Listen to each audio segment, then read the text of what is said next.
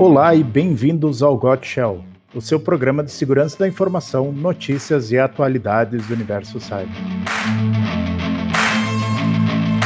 Hoje é quarta-feira, dia 12 de julho de 2023. Eu sou o Dino e me acompanham Anderson de Godoy. Olá a todos. Marcelo Pacheco. Olá, pessoal. E como convidado especial hoje recebemos Ricardo Tonini do Senha Segura. Boa tarde, pessoal. Ricardo, seja muito bem-vindo uh, e eu gostaria que tu nos falasse um pouquinho de ti e da Senha Segura. Legal, Dino. Obrigado, obrigado pela, pelo convite. É interessante, muito bom estar aqui com vocês. Bom, falando um pouquinho de mim, né, eu tenho cerca de um pouquinho mais de 23 anos de mercado, né, já comecei lá em 98, 99, peguei o bug do milênio, né, que foi aquele Deus nos acuda que todo mundo conhece bem uhum. aqui. É, e aí fui trilhando meu, minha carreira profissional sempre na área de, de segurança. É, dando um pouco mais desse resumo, né? Hoje é, comecei na área técnica, né? Como boa parte aí das pessoas que podem estar ouvindo aí também, né? Até chegarem no cargo executivo, um CISO, um CIO. Uh, ah, e hoje eu estou como gerente de contas, como account manager do Senha Segura, né? Então, uma, encurtando um pouco a minha história aqui para a gente não delongar, é basicamente isso. E fica o convite aí para o pessoal dar uma olhada no meu LinkedIn aí, me adicionar. Fiquem à vontade. Ah, perfeito. É, é, acho que exceto o, o Anderson aqui, a gente a, a gente é. viu já, já a, a integração já estava lá Eu resolvendo o bug, do, milênio. Isso aí é, é o bug do milênio. É. Eu lembro que tinha as, as, o software da Norton que ia resolver o problema. Isso, é que instalava lá para fazer a checagem dos Windows, né? Isso aí. Ah, espetáculo. Uh, então tá. Uh, Ricardo, uh, eu gostaria que tu falasse um pouquinho da, da Senha Segura. O, a empresa é uma empresa brasileira. Ela, o que, que, qual que é o foco da empresa? Como é que surgiu a necessidade, né? Da onde que, que se criou a, a demanda para para o surgimento da senha segura e o que, que qual é a especialidade que, que ela faz de melhor. Legal, Dino. Bom, falando um pouco aqui em nome da, da empresa, né, é, eu estou um pouco mais de dois anos e meio, né, como comercial. Uh, o Senha Segura é uma empresa brasileira, né, uma empresa nacional, mas com, com um âmbito aí internacional, presença em, em, em Latam, EMEA, APAC, é, pessoas físicas né, trabalhando para a gente, fazendo parte do nosso time. É, trabalhamos com canais, então mais de 180 é, revendedores espalhados ah, ao longo do globo. Né, e hoje nós já temos a nossa solução rodando efetivamente em mais de 60 países. Né, então isso para a gente é super legal, positivo, né, o que demonstra ah, ao longo desses 20 anos de existência do Senha Segura, né, a, a maturidade ao, ao, qual a gente chegou. Bom, o Senha Segura, contando um pouco da história né, da empresa, é, faz parte do grupo MT4, né, é uma empresa é, que tinha um, um, um ímpeto mais de desenvolvimento, é, e até por isso nos tornamos um fabricante de software. É, e nós tínhamos um cliente, e esse cliente trouxe uma necessidade para a empresa, né, um desafio, é, que era de acesso, né, de gestão de acesso, e a empresa deu um passo adiante, não só entender a necessidade do cliente, mas também já trilhar um caminho relacionado a essa gestão de acesso privilegiado. Né, e nós nascemos junto com essa, com essa ideia, com essa maturidade que, é, que as empresas estavam buscando em relação a essa tecnologia. Então, isso, de uma maneira bem resumida, né, é como que criou, como que nasceu aí a solução do Senha Segura. E, é, e nós tornamos aí um fabricante, uma solução de PAN, né? Hoje a nossa plataforma é, nós chamamos de PAN 360 porque não somente contempla é, uma solução de PAN embarcado dentro dela, nós temos outros módulos, né, como o módulo para uh, é, DevSecOps, como o módulo de gestão de elevação de privilégios em estações de trabalho, em ambientes é, de servidores, ambiente seguro. Nós temos um módulo também que é um diferencial também do Senha Segura, trazendo para essa gestão de uh, certificados digitais. Né? Hoje nós entregamos o ciclo completo do gerenciamento de certificados digitais, seja do modelo A1, seja do modelo A3. Então, esse é um, é um, é um módulo também bastante interessante, bastante é, procurado é, pelas empresas, e também o módulo né, de Zero Trust, né, é o módulo do Domo, que é um módulo voltado para acesso de terceiros, que é, até bastante é, com a pandemia aí veio, veio de encontro. Então, é, dando uma, uma, uma visão geral da, da plataforma, né, e é uma plataforma que é full stack, né, então é, o cliente tem um TCO de investimento cerca de 25 a 30% aí mais em conta, né, comparando com outras soluções de mercado. Né, a gente tem ali um ambiente totalmente drivado a protocolo, então a nossa solução não requer agente instalado, então você consegue fazer toda a camada de gestão de acesso privilegiado realmente somente através da comunicação, através dos protocolos. Então, uma visão macro, Dino, é isso como que nasceu o Sensegure e como que nós estamos aportando valor no mercado. Ah, legal. Uh, tu comentaste, então, várias tecnologias ali, eu já estou aqui fazendo nota mental do que, que eu quero te perguntar, mas eu acho que a primeira e, e mais uh, urgente seria o que, o que é PAN? Né, porque a gente vê o pessoal que vem do Linux, né, PAN, ah, é o, é o módulo uh, de, de autenticação plugável né, do, do Linux, mas eu acho que o conceito é um pouquinho mais completo e um pouquinho diferente, né? Sim, sim. Quando a gente está falando de PAN, a gente está falando do gerenciamento do acesso privilegiado. Né? A gente conversa muito no dia a dia com, com os clientes, juntamente com vocês. É, existe uma, uma mística um pouco relacionada a cofre e PAN. Né? O PAN é realmente essa evolução. O cofre ele é basicamente um repositório ao qual você coloca a sua credencial, a sua senha e você tira. Então tem uma intervenção manual Sim, ali. O cofre fica, fica lá no canto e ele é passivo. Se eu preciso de uma senha, eu vou lá, pergunto para ele qual é a senha, ele me dá a senha e eu, eu uso ela, ou uma credencial, enfim, né? Exatamente, exatamente. Quando a gente está falando de um PAN, o PAN ele passa a ser o detentor dessas credenciais privilegiadas, então ele assume, ele vira o owner, né, e ele tem a responsabilidade de trocar essas credenciais nos dispositivos, ao qual os colaboradores que utilizam essa credencial privilegiada não sabem mais na utilização do dia a dia. Então, o PAN faz essa entrega desse acesso privilegiado né, de forma transparente, entregando toda a questão de governança, auditoria, normativas, gravando essas sessões. Então, basicamente, essa é a principal diferença quando a gente está falando de PAN. Né? Eu entregar uma sessão, um proxy RDP, um proxy SSH, um, um, uma sessão pronta, logada, para que o colaborador possa trabalhar. É, duas coisas nisso que tu falaste, né? Uma, assim, não é só senha, quer dizer, é, é autorização, ou seja, eu posso, me corrigir se eu estiver errado, mas o senha seguro, ele, ele vai, por exemplo, tem um usuário que eu quero dar permissão para fazer um, uh, instalar ou executar alguma ação lá no meu Active Directory, por exemplo. Eu posso temporariamente, uh, uh, pelo senha segura, configurar esse aumento de, de, de autoridade, digamos, de privilégios no, nesse Active Directory e depois que ele terminar o serviço, ele automaticamente. Como é que funciona essa, essa gestão para privilégios? A gestão por privilégio está baseada principalmente em grupos, né, e não usuários específicos. Então, uhum. uh, quando você entrega, né, então a gente pode fazer integrações aí com AD, né, Active Directory, o sistema diretório LDAP, RAIDs, falando com nuvem, né, falamos com o protocolo Samuel, uh, que eu brinco, né, o famoso Samuel, o Samuel. E, e quando a gente fala de entregar essa sessão, eu não vou fazer essa elevação propriamente do usuário, eu vou entregar uma credencial privilegiada para aquela pessoa poder trabalhar. Então, se o Dino uhum. precisa, né, o usuário do Dino precisa acessar é um, fornecedor, um servidor, é. é. um fornecedor, se ele precisa acessar né, o sistema de Active Directory, o servidor, ele tendo um acesso à plataforma do PAN, você pode entregar uma sessão para ele, aquele dispositivo somente, uhum. né, fazendo com que toda a gravação daquilo que ele está fazendo naquele ambiente seja é, auditada, seja gravada realmente.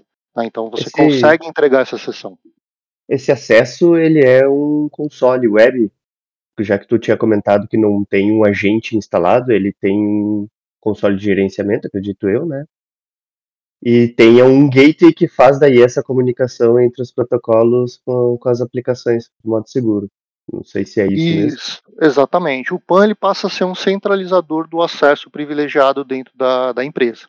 Então, quando o seu administrador de infraestrutura, de segurança ou DBA, as pessoas que detêm uma credencial privilegiada vão acessar, eles não acessam mais diretamente aquele dispositivo. Então, eles têm que acessar a plataforma do PAN, né? e a partir dali, né, como você comentou, a gente é, entrega essa sessão de duas formas. Então, você acessa a nossa plataforma através de um browser de última geração, então você vai fazer a autenticação do seu usuário e senha integrada a um AD, utilização de é, MFA, né, o Multifactor Authenticator, conseguimos in, integrar e provisionar o duplo fator de autenticação para ele ganhar acesso à plataforma. Então, através do browser, ele vai estar tá lá uh, o acesso de uma maneira muito intuitiva. O Senha Segura é bastante reconhecido pela intuitividade do acesso, a facilidade operacional de utilização da ferramenta. Ele vai poder clicar uh, e acessar o dispositivo que ele precisa. A gente também é, tem um módulo de Jump Server embarcado dentro da nossa plataforma. Isso ajuda principalmente é, o cliente no processo de adoção da ferramenta. Então, se aquele analista, aquele colaborador né, que vai acessar um dispositivo está acostumado a utilizar um RDP, um PUT, um MOBA, um TeraTerm, ele vai poder continuar utilizando da mesma forma. Só que o que, que acontece? Ele passa a apontar aquele RDP, aquele PUT, aquele SSH, uhum. né, para a plataforma do PAN. Então, o meu módulo de Jump Server faz essa ponte realmente para que eu entregue uma sessão é, privilegiada para aquele colaborador. Então, ou pode ser via navegador, ou pode ser via RDP. Né? E, indiferente dessa sessão, se ela é via browser, se ela é RDP, por exemplo, ela é gravada, ela é auditada. Ah, então tudo, tudo que aquele cara vai, vai fazer ali, no, ah, seja num, sei lá, num switch via, via CLI, via CH Telnet, ou, ou no RDP, alguma coisa, eu tenho como gravar e assistir depois essa, essa sessão. Gravar e assistir essa sessão. Corretamente, Dino. É legal que ela já protege para ataque de, né? Justamente essa é a intenção dos ataques de insiders, né? Que é que as pessoas que têm o, o acesso privilegiado uh, utilizar para algo malicioso dentro do ambiente, com a auditoria ali, até pode fazer, mas vai estar tá lá gravada aquela informação. E eu acho que também outro ponto que essa gravação é interessante, falando na questão também de conhecimento, né? Às vezes até treinamento, entender como é que se executa hum. determinada ação. Daqui a ah, dá para usar pra... É, porque tu vai ter acesso, tu vai ter, se tu tem a, a gravação, tu pode utilizar ela também para questão de aprendizado de como se faz alguma coisa, né? Daqui a hum. pouco um terceiro ah, acessou e configurou o Firewall. Ah, eu quero saber como que ele fez isso, como é que ele fez aquela ação. Eu acho que isso é legal. É, exatamente, Pacheco. Eu sempre costumo dizer isso também, né? É, porque às vezes quando o colaborador fala assim, pô, tô sendo gravado, tô sendo auditado, que queria eu lá na minha época de técnico eu não ser o dono da minha senha, né? O, o responsável, né? Hoje a gente é. tem LGPD aí, a gente tem DPO, a gente tem as pessoas, né? Então isso é importante. Então, quando a gente fala, ah, tá sendo gravada a sessão, é, é realmente para todo esse respaldo, né? De, de normativas que a gente tem em legislações. Mas como você bem comentou, não é não só usar do lado ruim, de você pegar essa gravação, essa sessão, mandar para um lado jurídico, um RH, não, você pode pegar realmente esse esse esse procedimento, né, e colocar dentro de um documento, montar um how-to, um documento de disaster recovery, como o Pacheco comentou, treinar um colaborador, alguém que vai fazer uma janela de manutenção não está confortável, quer rever um procedimento. Então você tem N usabilidades voltadas nesse sentido também, né. É interessante porque plataformas de PAN, não é porque hoje eu estou aqui, né, trabalhando num fabricante, mas é, como uh, pessoa, né, que trabalha no ambiente de segurança já há um bom tempo, eu sempre venho, eu sempre venho dizendo, né, que plataformas de PAN já viraram commodities, né, assim como o Next Generation Firewall, o Endpoint Security, uma plataforma de PAN, o cliente ele está fadado a ter, ou pelo bem ou uhum. pelo mal, né, ou pela dor ou pelo amor, como a gente uhum. brinca. Infelizmente, a gente tem percebido que tem sido normalmente na dor que né, o, o CISO, a pessoa ali, libera uma verba e realmente talvez vê é, sentido adquirir uma plataforma de PAN. Uma pergunta muito comum também, é, poxa, quem é que adquire uma plataforma de PAN? Né? Quais são as empresas que adquirem uma plataforma de PAN? É, eu sempre respondo de, com muita transparência e sinceridade, é aquele cliente que tem é, maturidade de segurança. Né? Já conversei com empresas que tinham 60, 80 colaboradores e o cara ele veio diretamente porque ele queria uma plataforma de PAN, ele sabia da importância, ele precisava daquilo, assim como eu já conversei com empresas aí, infraestruturas, né, mil colaboradores gigantescos, e o cara falou, ah, não, não tenho problema, não tive incidente, eu tenho um cofre aqui e eu vou tocando assim. Então, a resposta é maturidade. Então, aquele, aquele que entende né, a necessidade e a maturidade de uma solução de PAN realmente é, é importante.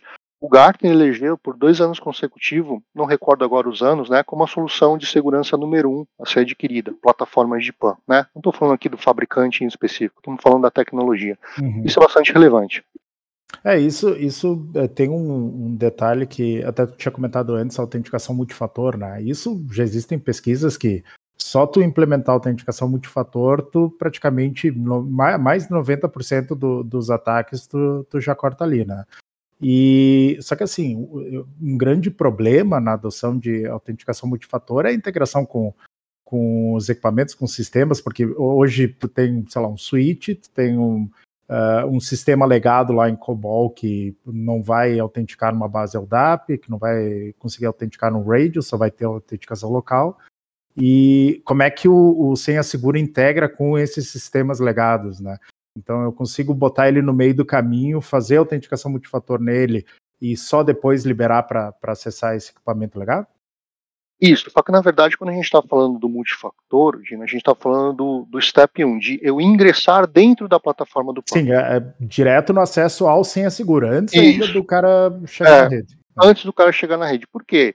É, imaginando um sistema legado, né, que o cara tem lá um usuário, por exemplo, um root, é um switch, né, um, switch, um usuário é, específico. Que é, que é uma coisa que dificilmente eu vou trocar, né, quem vai administrar uma rede, eu tenho que dar essa senha para fornecedor, eu tenho que dar essa uhum. senha para o cara que vai mexer lá, que vai eh, setar velando no, no switch lá para alguém acessar, enfim, né, tem, essa senha tem que estar com muita gente e eu não posso trocar uh, fácil sem coordenar com todo mundo, né? Isso, exatamente. Então a gente entra em alguns steps né, de maturidade. A gente está falando de, de, política de acesso. Então, quando a gente pega um exemplo aí, como você comentou, é, talvez né, uma recomendação você criar dois, três usuários, né, uhum. já que sem usuários locais, né, tratar o RBAC desses, desses, usuários, né, o Rule Based Access Control, do que cada um pode ou não, né, porque a partir do momento a plataforma do PAN, né, ela vai ser responsável por trocar essas três senhas. Então, ninguém vai saber mais qual é essa senha. Então, a partir do momento, uhum. né, que o Pacheco acessar a plataforma do PAN através do duplo fator de autenticação, né, considerando que realmente é o Pacheco, e ele pode utilizar um desses três usuários daquele switch, daquele né, de dispositivo legado, a plataforma vai entregar essa sessão pronta para ele, logada com aquela credencial que ele não sabe e não precisa saber. Ah, então o administrador consegue... do CIA Segura só diz: esse usuário agora está nesse grupo que tem a administração do switch. Perfeito. E aí o Pacheco está nesse grupo, ele pode utilizar. Uhum. Dentro da nossa plataforma, a gente consegue fazer, por exemplo, também fluxos de justificativa e aprovação. Então imagine o, o seguinte cenário: poxa, eu tenho um dispositivo desse que é um dispositivo legado, que é um dispositivo de missão crítica dentro da empresa. Né? Além de eu dar Uh, o acesso né, para o Pacheco, por exemplo, aquele dispositivo, eu posso fazer um, um, um, passo antes. Eu posso falar: olha, nesse dispositivo, mesmo que o grupo do Pacheco, do DIN, as pessoas que têm o privilégio de acessar, eu preciso ter um, um, um, uma aprovação também.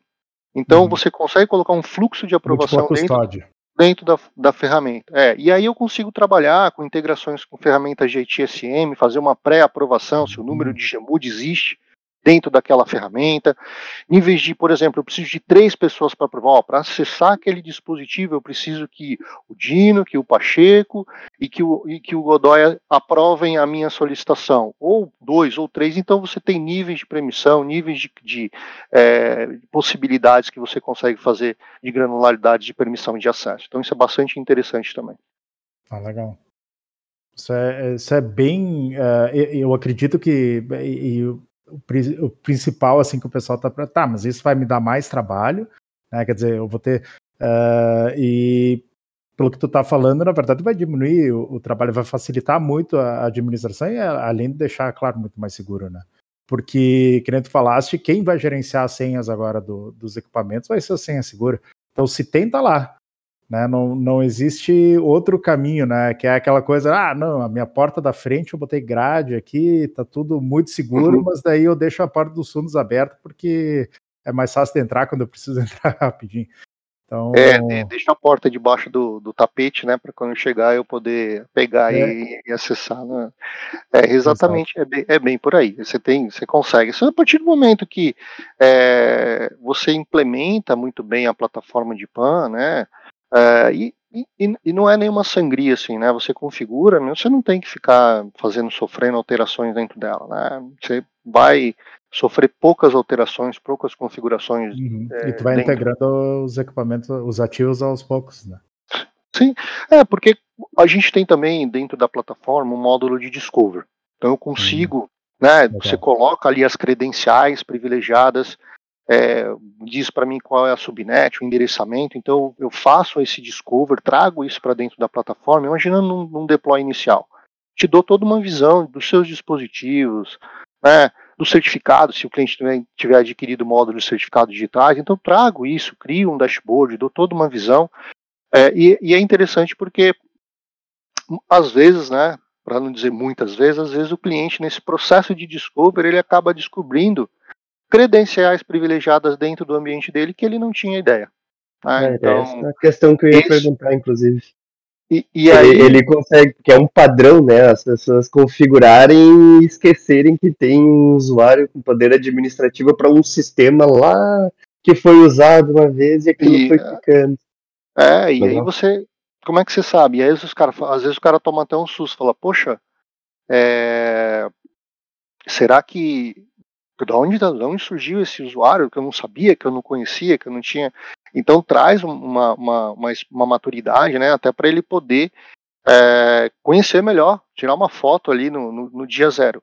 E, e, e, esse módulo, né, que essa feature, na verdade, que está embarcada dentro da plataforma, ela é uma feature que ela é constante, não é só no momento de deploy. Né? Então, ela roda ali, você provisiona ela para rodar diariamente, e, enfim, tem todo um processo técnico de configuração, mas é, imagina, poxa, alguém subiu um servidor novo dentro de uma DMZ lá de servidores, não foi provisionada aquela máquina dentro do PAN, ou o cara criou uma credencial nova, privilegiada lá dentro do domain admins lá.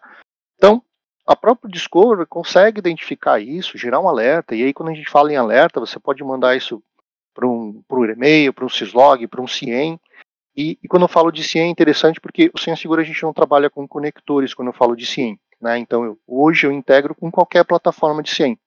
O cliente tendo um CIEM ou atual ou futuramente adquirir, isso também é interessante, porque eu envio o log no formato padrão de CIEM de mercado, que aí qualquer ferramenta de CIEM consegue receber aquilo ali, né, analisar e gerar seus alertas e incidentes. Então, é, você consegue trabalhar dessa forma também e, e, desenrolar mais camadas de segurança aí nesse sentido.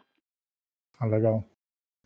Tu comentaste do, dos certificados, eu, eu tenho bastante curiosidade a respeito disso, porque o que acontece? Hoje, uh, anos atrás, eu, eu conseguia, vários anos atrás, eu conseguia gerar um, um certificado para muitos anos, né? Uhum.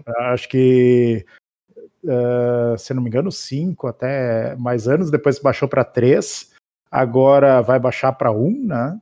E, e, a tendência é cada vez menos diminuir a, a validade máxima dos certificados de, de PKI, ou seja, de um, de um site ou, ou, alguma coisa. Às vezes eu tenho um certificado wildcard para os meus servidores, para o meu cluster Kubernetes, para enfim. E uh, toda vez, quando está chegando próximo, ou pior, né, quando a gente não se dá conta e, e, e passa do tempo, tem que passar todos os equipamentos que tem aquele certificado e às vezes o procedimento é manual e, e, e cada um é, é, bem complicado. E né uma planilha lá ah, isso aqui vai vencer né toda essa coisa. como é que como é que o Senha Segura faz isso? Ele automatiza isso? Ele ajuda na, na gestão? Exatamente. Então assim quando a gente está falando do módulo de gestão de certificados é, como eu comentei, né, certificados do modelo A1, do modelo A3. Então, eu consigo, através do Discover, né, descobrir onde estão os certificados dentro da, da infraestrutura Né? Trazer isso para uma rápida visão também, criar um dashboard dentro do módulo uh, de gerenciamento de certificados, e lá eu consigo dizer né, qual, qual é a criptografia, qual que é o algoritmo, quem que é o dono, qual que é o sistema, você consegue separar isso, segmentar, né, qual que é a CA, se é uma CA interna, se é uma CA externa, né, eu não sou ah, que é interessante para certificados internos de, de então, Firewall, tem... por exemplo. Sim, às vezes você tem um certificado que você gera numa CA Microsoft sua para alguma aplicação interna ou para um Firewall, enfim. E certificados externos, né? Poxa, eu tenho um portal, eu tenho um website, eu tenho um e-commerce, enfim, tem N aplicações, então tanto uh, CA interno ou externo, eu consigo dizer qual que é aquele certificado pertence. Uhum. É, então, através desse módulo, é, de dar toda essa visão, quando inspira, né, como você comentou, Dino, pô, às vezes é, a gente recebe às vezes é, relatos aí quando o cliente entra em contato, porque assim, poxa, parou tudo de funcionar, não está vendendo, o que, que aconteceu quando o cara foi ver lá o certificado que estava expirado? E aí o cara perdeu um, dinheirinho aí, porque, pô, ninguém viu qual era a data disso, quem que era o responsável, né? Não, quem que é o dono. A reputação, né? É, quem que é o dono disso? Aí fica aquela bola dividida, é, é, é TI, é, é, infra, é segurança, e dependendo da empresa, é TI, né? Tudo uma coisa só, uhum. aí até você. Cara, não vamos achar o culpado, vamos achar a solução, né? Então, uhum. é, eu consigo criar essa visão, então, poxa, falta 30 dias para vencer, então, poxa, crio alertas, manda lá um e-mail para a pessoa responsável, para uma área responsável, deu 15 dias, manda um outro e-mail, faz um escalonamento, mas mais do que isso, Uh, você pode parametrizar a ferramenta né, de forma manual para você ir lá e fazer o request naquela CA, né, interna ou externa, e deployar aquele certificado também. Então, tanto manualmente, através da ferramenta, ou automaticamente. Você pode configurar lá, deu 30 dias, vai lá e faz uma request na minha CA interna, ou na CA externa. A gente só uhum. não faz o processo de payment, obviamente, né, mas Ué é, o processo do pagamento da unidade de certificado externa sendo feito, eu consigo pegar esse certificado e fazer o deploy automaticamente lá num Apache, num IS, num Big APF5, num Citrix Netscaler, uhum. enfim, alguns dispositivos aí que a gente já suporta. Não vou ficar falando todos eles aqui, mas o que é interessante. Mas isso é então, através de API, macros, como é que funciona essa conectividade? Conectividade. A gente precisa ter a conectividade para poder conectar, não utilizamos a gente, então é, a gente faz isso de forma transparente mesmo. Tá? Uhum. E, e existe, gente... existe alguma maneira, ou no roadmap, para ele funcionar? Eh, um exemplo é o protocolo ACME, né? Que é o todo mundo conhece aí pelo Let's Encrypt, né? Ou seja, de ele uh, receber uma requisição de atualização do certificado, existe alguma coisa planejada nesse sentido? É, para ele receber uma requisição. Isso, é, ele funcionar como uma CA, né? Não. E... Ah, tá. Não. tá. Não, não é o intuito da gente ser uma CA. Não é, tá? Então é tá, realmente a gente entendi. gerenciar o certificado. Tá? Então eu consigo tanto é, gerenciar esse certificado, né? Trazer para dentro, ah, é, posso entregar esse certificado para alguém baixar de dentro da minha plataforma, ir lá no modelo tradicional, ir lá na máquina instalar um certificado, né? Posso pegar um certificado, né, instalar lá no navegador do, do, do cara do jurídico, né, que utiliza aquele certificado também para acessar algum portal. Então, eu consigo fazer é, essa então gestão tem, aí. Tem integração com bastante coisa. Então, tu é. comentasse do, do F5, do de Apache, servidor Windows, até a estação de trabalho no, nos próprios browsers. Isso, quando a gente fala desses certificados, né, do, do, do eCPF, por exemplo, que muitas uhum. empresas também têm, então eu consigo pegar esse certificado também e deployar lá no navegador lá da, da pessoa, né, então de forma automática também, é, para que isso não seja um problema. Legal, isso é, é, é extremamente útil. Sim. E uh, eu estava conversando com, com, com o pessoal e eles estavam me comentando que também tem soluções para uh, ah, para desenvolvedores, né? E, tu comentaste antes também de, de DevOps. Como é que funciona essa, essa gestão de credenciais e de acessos para uh, ah, o código, né? Ou seja, como é que eu, uh, eu uso senha segura, o programador vai usar o senha segura para desenvolver uma aplicação e torná-la segura, uh, tanto no código quanto no banco de dados, como é que o que, que vocês oferecem nesse sentido?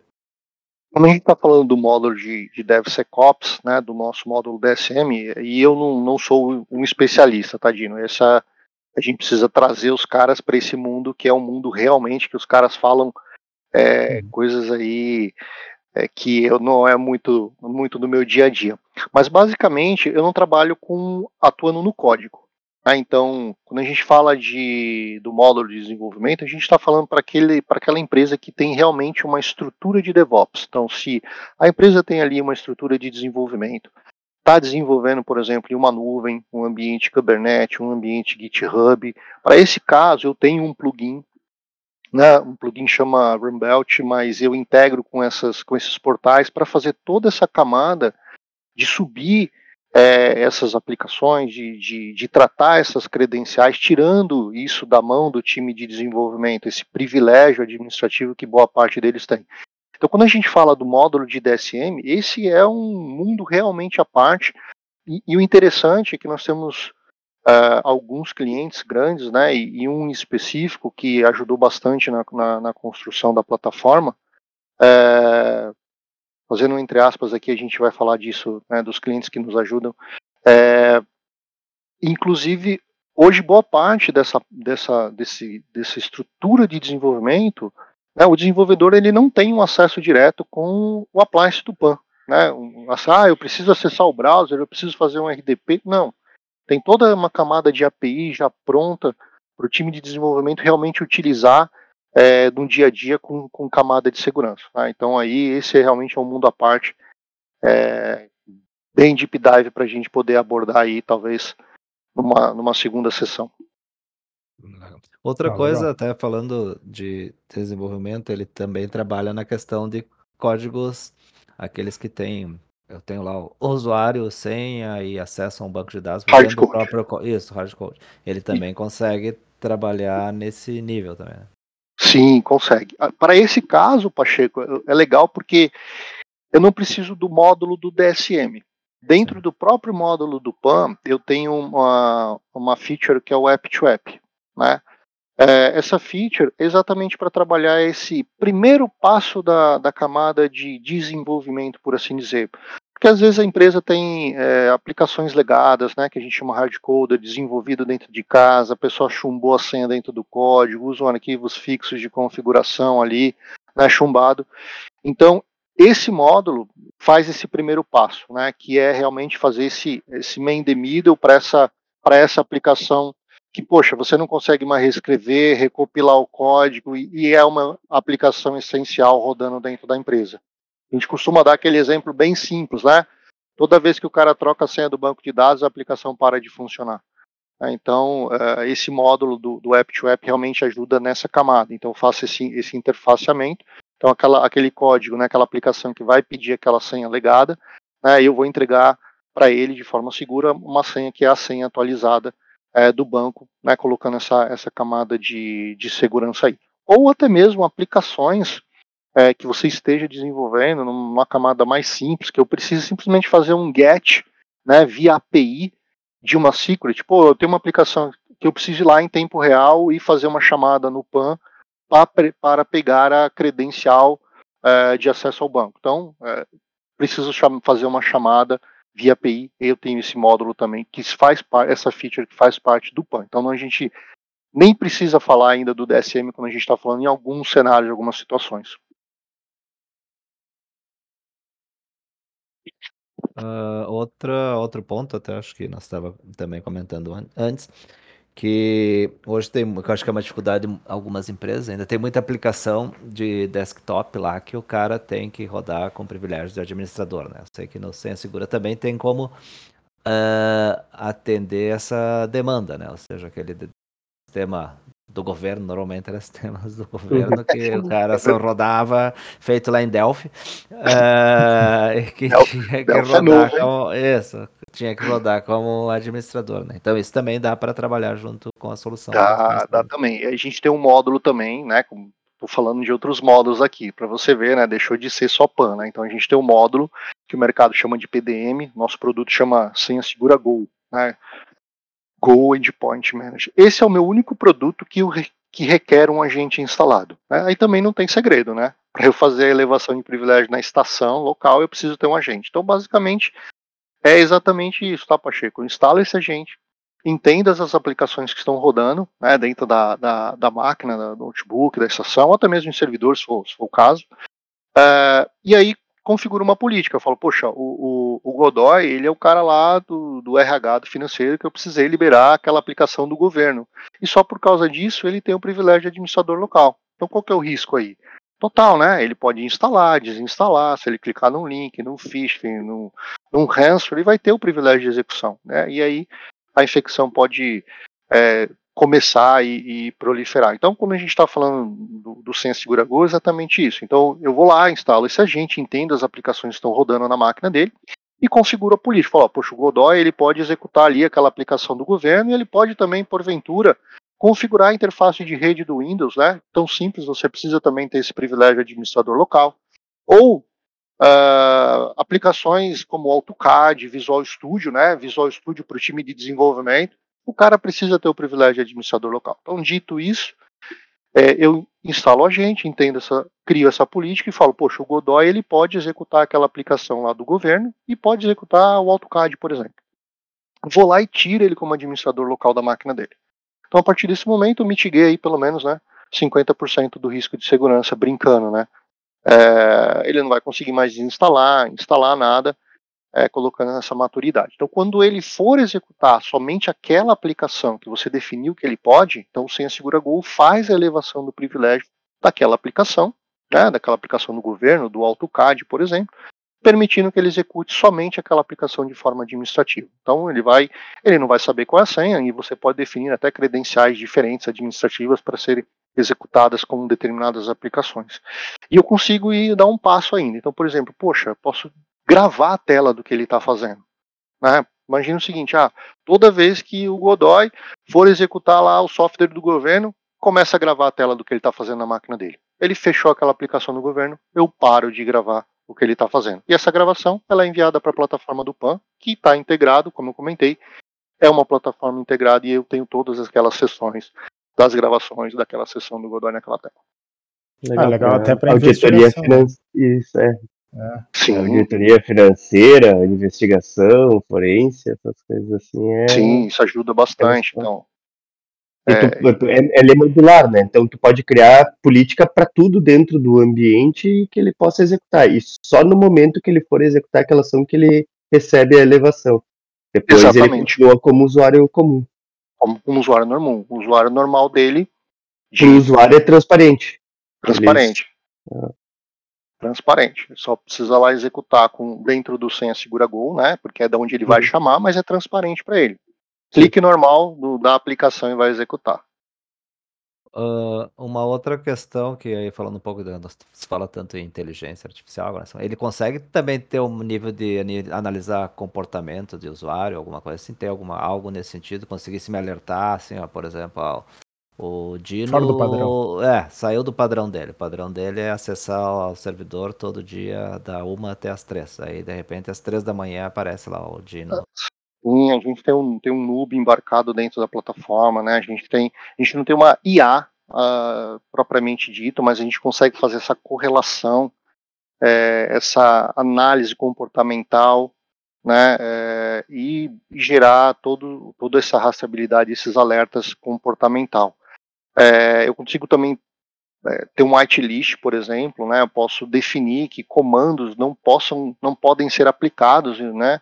É, em determinado dispositivo e você configura também criticidade para aqueles comandos, né? Você põe um peso, um score. Então você pode dizer, ah, ninguém pode dar um reboot, um restart, um PSWD, né? e, e, e, cada e você define esse, esse, esse nível de, de criticidade e comandos por grupos de usuários, grupos de dispositivos, e aí você pode é, é, gerar alertas também. Poxa, o cara gerou um PSWD, um comando que eu defini que é crítico e que não é para aplicar. O que, que eu faço?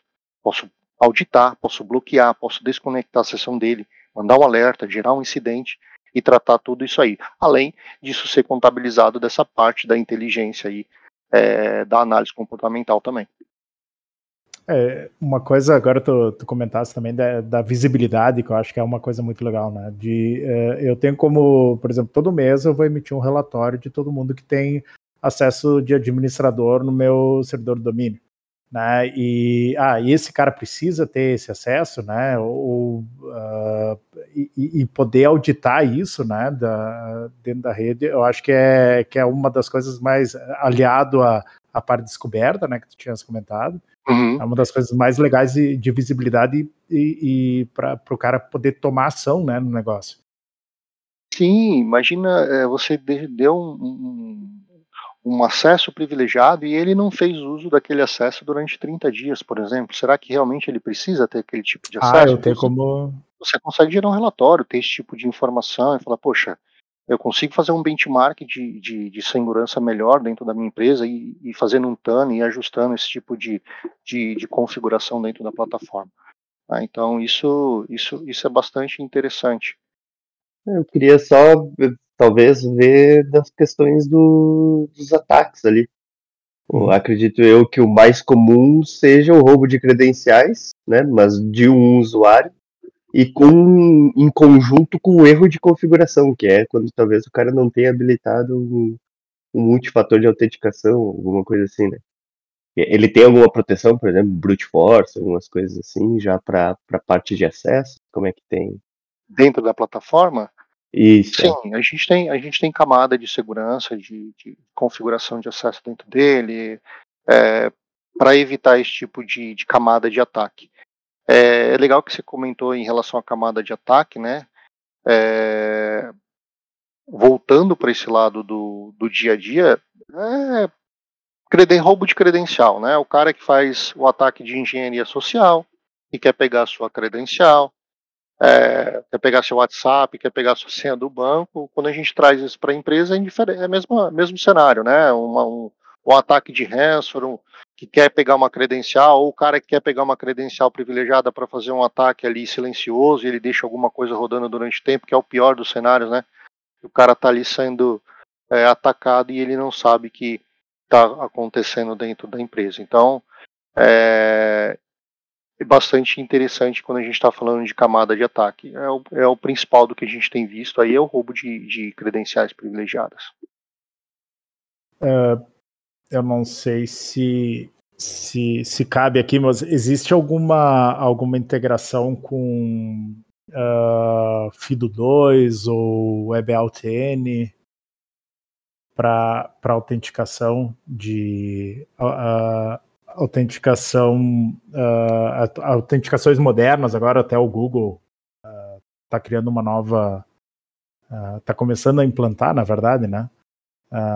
Chaves de hardware, né, com, com celular.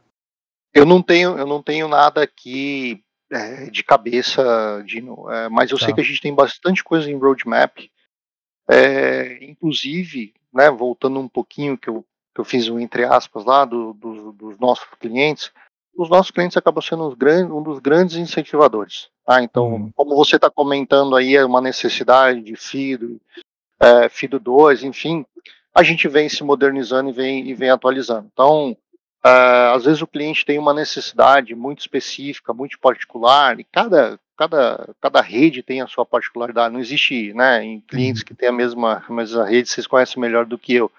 É, e o cliente traz essa demanda para a gente. Então, é, esse é um dos diferenciais também do Senha Seguro, né? Traz para gente, se isso fizer sentido, é, dentro do contexto da plataforma do PAN, da camada de segurança, a gente vai desenvolver isso para o cliente.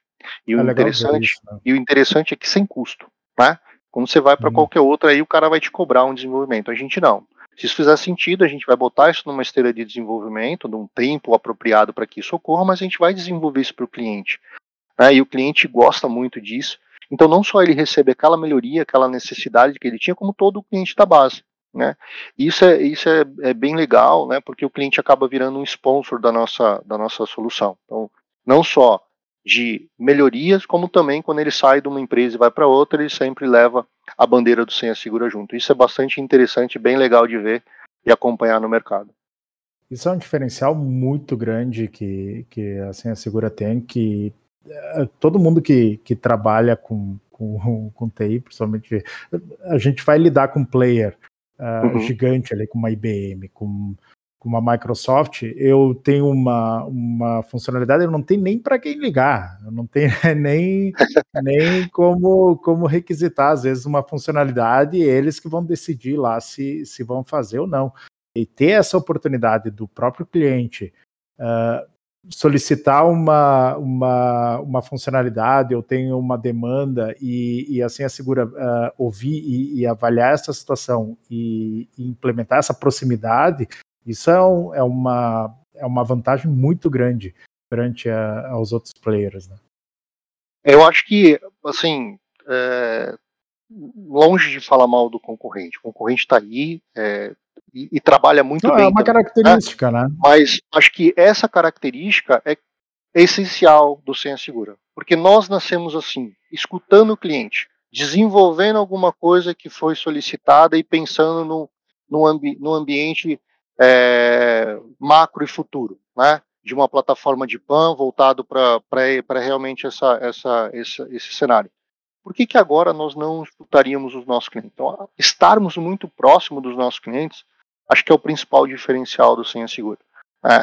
É, ouvirmos isso, porque é, eu brinco, né? Assim, dor de barriga não dá só uma vez, problema ninguém só tem um, né? Então, assim, cara, a gente tem que estar junto com o cliente. Pô, estamos com um problema? Vamos lá, vamos abraçar e vamos, vamos tentar resolver é, o cenário.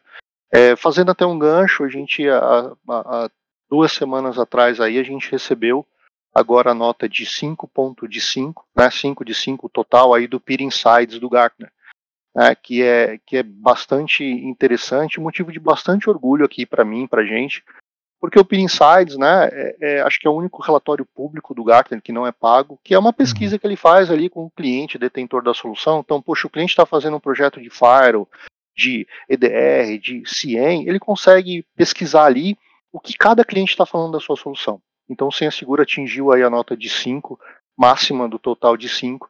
Isso para a gente aqui remete muito nisso que a gente está conversando aqui agora, Dino, que é estarmos próximo do cliente. Né?